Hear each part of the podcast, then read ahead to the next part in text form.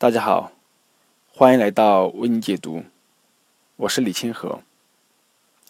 今天，让我们共同来继续学习一课经济学的第十四课：救救某产业，便宜了谁？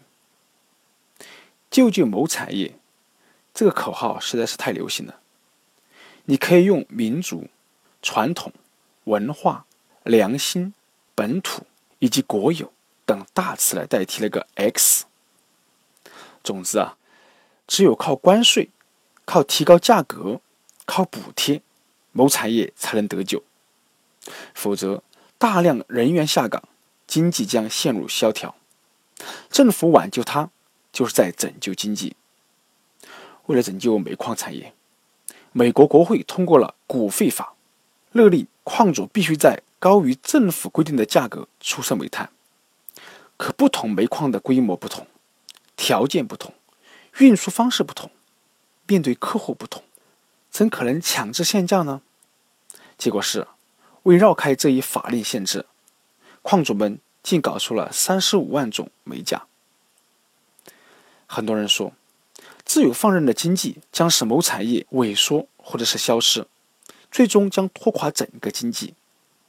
拯救某产业的一般办法分为两类，其一。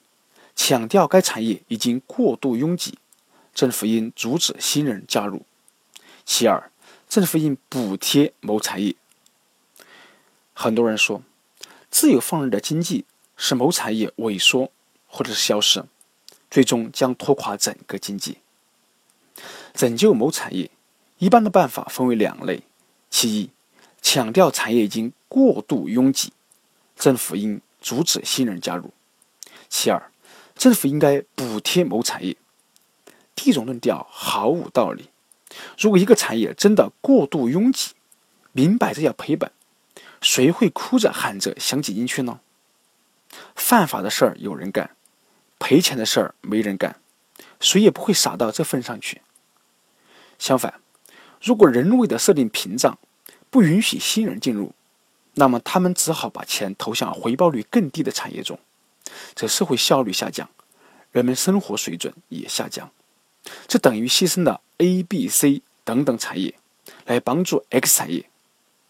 至于第二种论调，政府拿钱补贴某产业，后果也差不多，不过是将收益转移到了某产业，某产业获得了多少，纳税人就损失多少。如果说只赔这么点儿也就算了，可将别的产业收益转移到某产业上去。等于将资本、劳动力从效率更高的产业流向了效率更低的产业，这将带来极大的财富损失。只要补贴，就必然带来恶果。某产业是竞争不过其他产业而落败的，为什么我们要让战胜者去补贴战败者呢？旧的不去，新的不来，战败者淘汰出局，新产业才能快速成长，这难道不是件好事吗？如果当初美国政府补贴马车业的话，恐怕今天美国人仍然开不上汽车。好，这是我们跟大家共同来学习的一课经济学的第十四课：救救某产业，便宜了谁？谢谢大家。